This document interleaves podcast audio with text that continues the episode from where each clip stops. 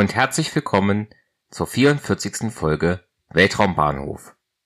Heute geht es um den Start eines Polar Satellite Launch Vehicles am 7. November 2020. Das Polar Satellite Launch Vehicle, kurz PSLV, ist eine vierstufige indische Rakete. Sie ist 44 Meter hoch und 2,8 Meter im Durchmesser. Sie trug zehn Satelliten den indischen EOS-01 Radarsatelliten, vier luxemburgische Navigationssatelliten der Firma Kleos Space, vier amerikanische Lemur 2 Erdbeobachtungssatelliten und den litauischen R2-Satellit, der als Technologietest für eine Satellitenplattform dient. Ziel war ein niedriger Erdorbit in etwa 500 Kilometern Höhe.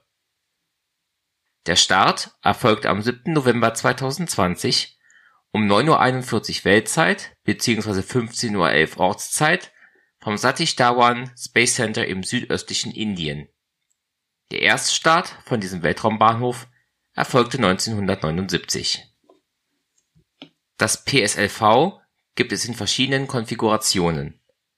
Bei diesem Start wurde das PSLV-DL-Modell gestartet. Der ersten Stufe werden hier zwei Booster zugefügt diese sind 12 Meter hoch, haben einen Durchmesser von einem Meter und tragen 12,2 Tonnen HTPB als Treibstoff.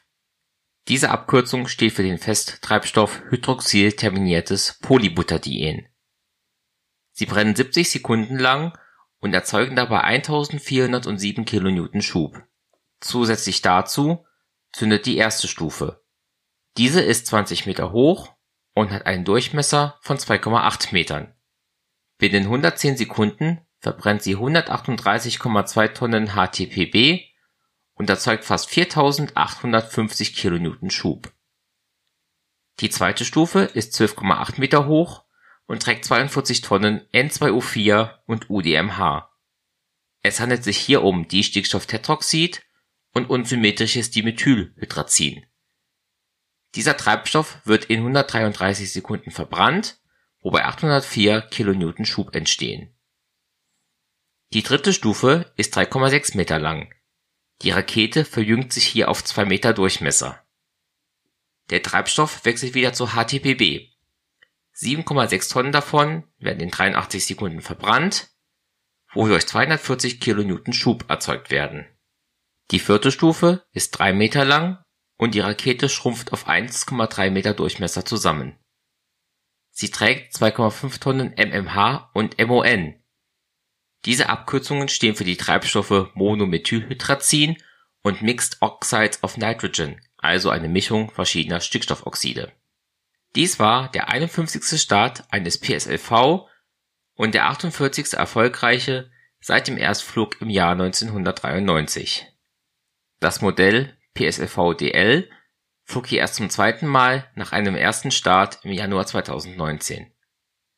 Insgesamt war dies der 88. Start einer Orbitalrakete in diesem Jahr, aber erst der erste indische Start. Seit dem letzten Start der chinesischen CRS-1 aus Folge 43 waren nur zwei Stunden und 29 Minuten vergangen. Das war's dann wieder für heute. In den Show Notes findet ihr Links zum Podcast, zum Netzwerk Schwarze 0 FM und zu Möglichkeiten, mich zu unterstützen. Danke fürs Zuhören und bis zum nächsten Mal bei Weltraumbahnhof.